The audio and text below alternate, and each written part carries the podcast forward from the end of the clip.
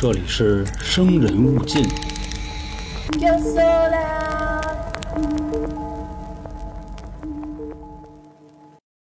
大家好，这里是由春点为您带来的《生人勿近》，我是黄黄。最近啊，我在追一部剧，是一部德剧，叫《巴比伦柏林》。听说这是目前史上投资最大的一个德剧了，也被称为呢是十年来全球最佳剧集。我在看这部剧的时候呢，我觉得啊，基本是可以对德国的历史有一个比较深刻的理解。在看第三季的时候，这其中有一集里涉及到了一个神秘的教会仪式，这个教会叫土星兄弟会。我当时觉得挺有意思啊，正好咱们微公众号里这些付费节目呢，今年也开启了邪教这个系列，相信有不少小伙伴已经开始都听了。那这块呢，也是顺手啊，我们也再给自己打一波广告吧。还没关注的啊，赶紧关注我们的微信公众号“春点”两个字。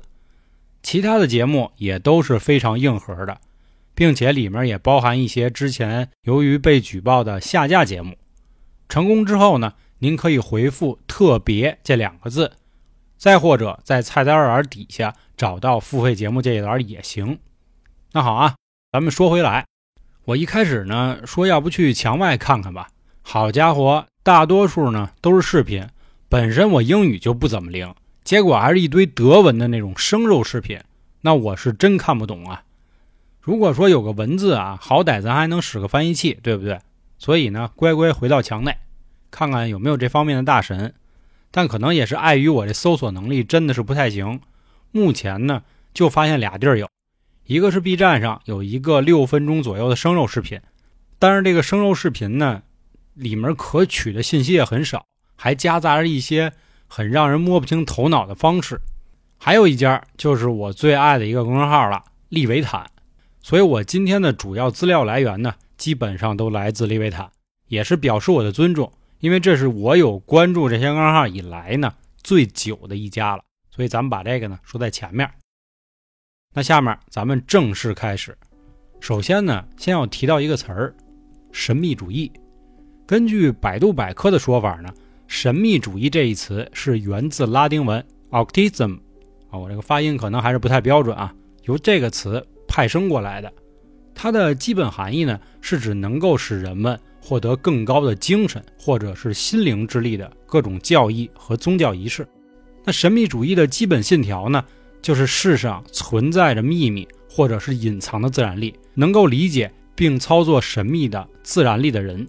是必须接受过神秘知识的教育，这其中呢富含了很浓重的唯心主义色彩。那上面这两段话呢稍微有点拗口，大概是一什么意思呢？就是古代西方的神秘学者呢，基本上属于都是那种德智体美劳全面发展的，医学、数学、炼金、宗教、占星、魔法符咒、哲学、艺术、文学、音乐等等。就基本上来说，你能想到的学科啊，没有人不会的。但是咱们现在发展的世界，大家都清楚啊，基础是科学。虽然说现在仍旧号称有三大学派：科学、神学和哲学，但是目前来看，所有的文化呀、新观念都是以科学为标准产生和演变的。这也是得益于啊，从哥白尼开始的天体运行论，以及血液循环理论之后的事儿了。如果说现在还有谁信仰什么托勒密地球中心说啊，那这样的神秘学者就可以直接说他是文盲了。血液循环论是把生理学、解剖学、医学从神学的手中给救了出来，也把千万人的生命呢从神秘学者那种神神叨叨的仪式中解救了出来。说白了，以前你要有病，他们可能嘴里就是这么一念你就好了。当然，这个好啊，指的是你所谓心灵上的好。并不是真好，但是有了这个血液循环理论呢，还可以用药啊、手术啊等等一系列的方式。也正是因为如此，现在谁一提到什么神秘学者，基本上都会带着一丝比较嘲笑的口吻了。这也就让他们呢变成了人人喊打的江湖骗子。可以说，目前来看，主流世界肯定是没有他们的容身之地了。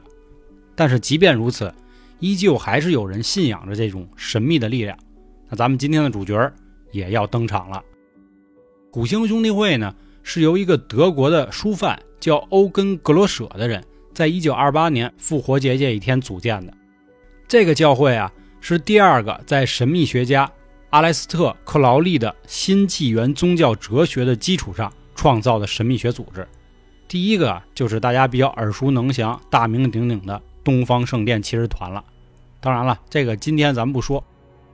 咱们先说说这创始人欧根，他呢出生在德国的一个贫困家庭，童年不是很富裕，正所谓穷人的孩子早当家了，所以人家呢就是靠自己的努力在柏林开了一家书店。那会儿呢，他遇到了一个有神秘学背景的书商，一来二去的，他也就开始接触这个神秘学了，后来成为了当地神秘学组织全知会的成员。入行之后呢，欧根给一个叫克劳利的人做过助理，所以他也是受到克劳利学说影响很深的人。那克劳利是谁呢？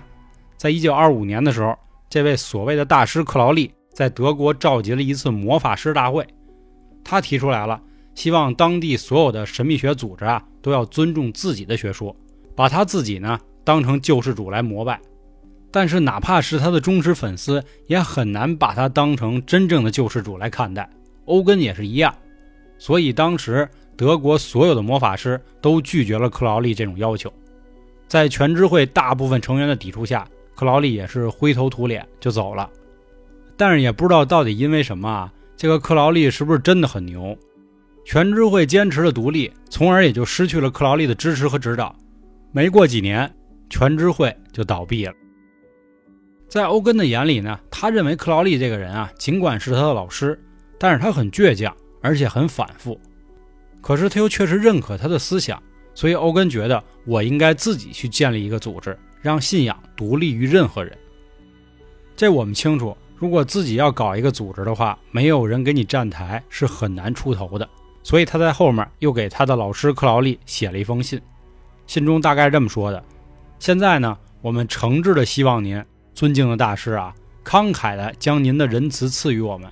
让我们得到您的精神支持。按理说啊，大师的心胸应该是很宽广的，所以我觉得他应该是会理解他这个徒弟。所以后来土星兄弟会在一九二八年成立的时候，对外也一直宣称我们受到了克劳利大师的指导。不过克劳利本人呢，也没有回应过这样的事儿。在欧根的心里认为，土星才是兄弟会的精神领袖，不是克劳利，也不是他自己。因为土星是太阳系中代表最高智慧的行星，可能也是这名字比较好啊。土星兄弟会日益也越来越壮大，改变了欧洲神秘主义的发展进程。咱们前面说过啊，欧根是一书贩子，所以他也很聪明，集百家之大成。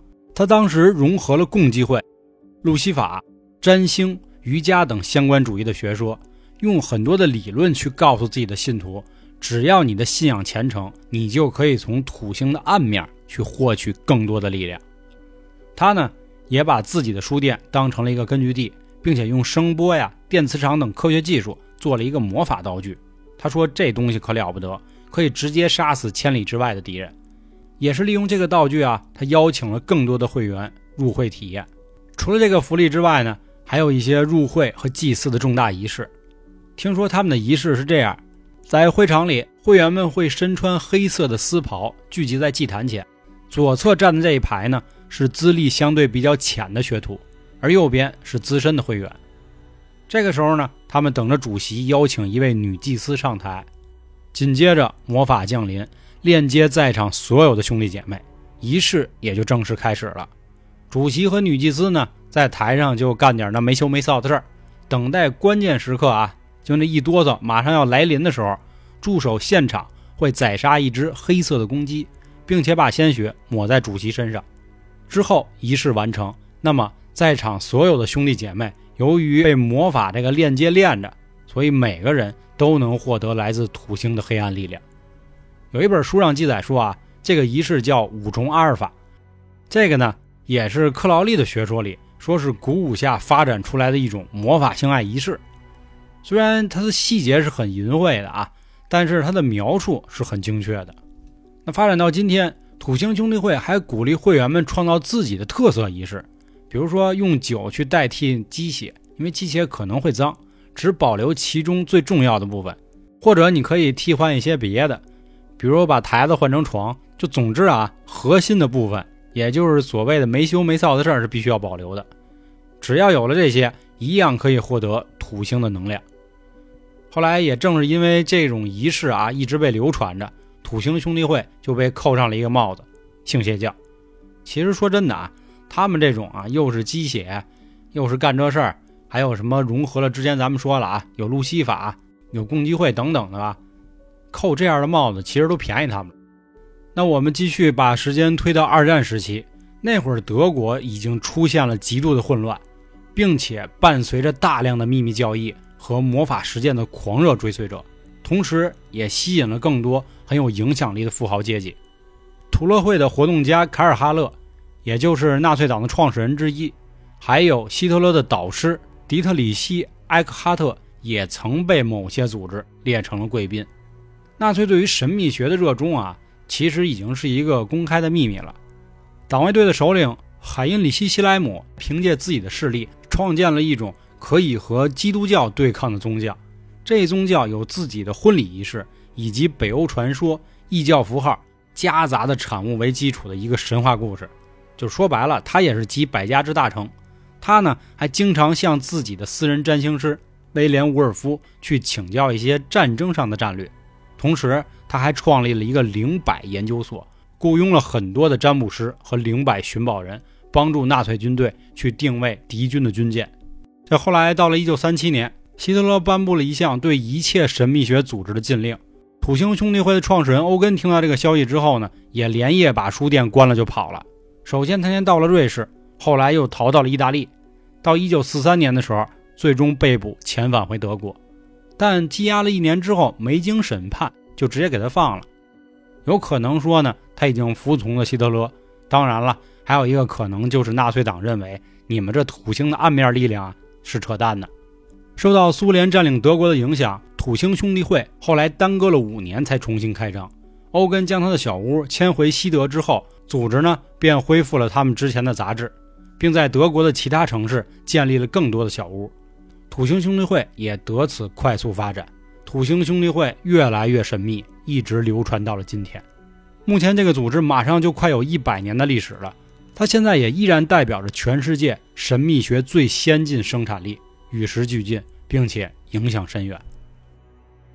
以上啊，就是关于这个神秘的土星兄弟会的一些信息了，确实很少。在这块呢，也是希望各位能多多理解。我这个德语啊，我有机会我学一学。那最后。我用一段他们开启灵视的方式作为一个结尾吧。我是黄黄，感谢今天各位的收听。此时，会员们在前厅为仪式做准备，空气中弥漫着肃静、安静的气氛。新成员在正厅里指定的位置坐好，蜡烛点亮了，学徒们开始向房间左侧聚集，资历更深的会员则在右侧。主席招呼大家在屋子前面的祭坛后方有位置。当全体成员在中庭集合完毕，兄弟会魔法链便在他们之间形成，而他们有节奏的呼吸，为召唤来土星的能量做好准备。三声锤子叩门的声音响起，灵室开启。此时，一位司仪开始吟诵：“太古的毒蛇。”巍峨的巨龙，那些过去的、现在的、走过亘古岁月的，将与你的灵魂同在。三根土星的蜡烛被点燃，司仪使用魔法匕首，将这个星球的运动轨迹在空中描绘了三次。房间里有吟唱的声音与节奏稳定的敲锣声。兄弟姐妹们终于落座，开始从精神层面将土星的力量传递给。不在场的成员们。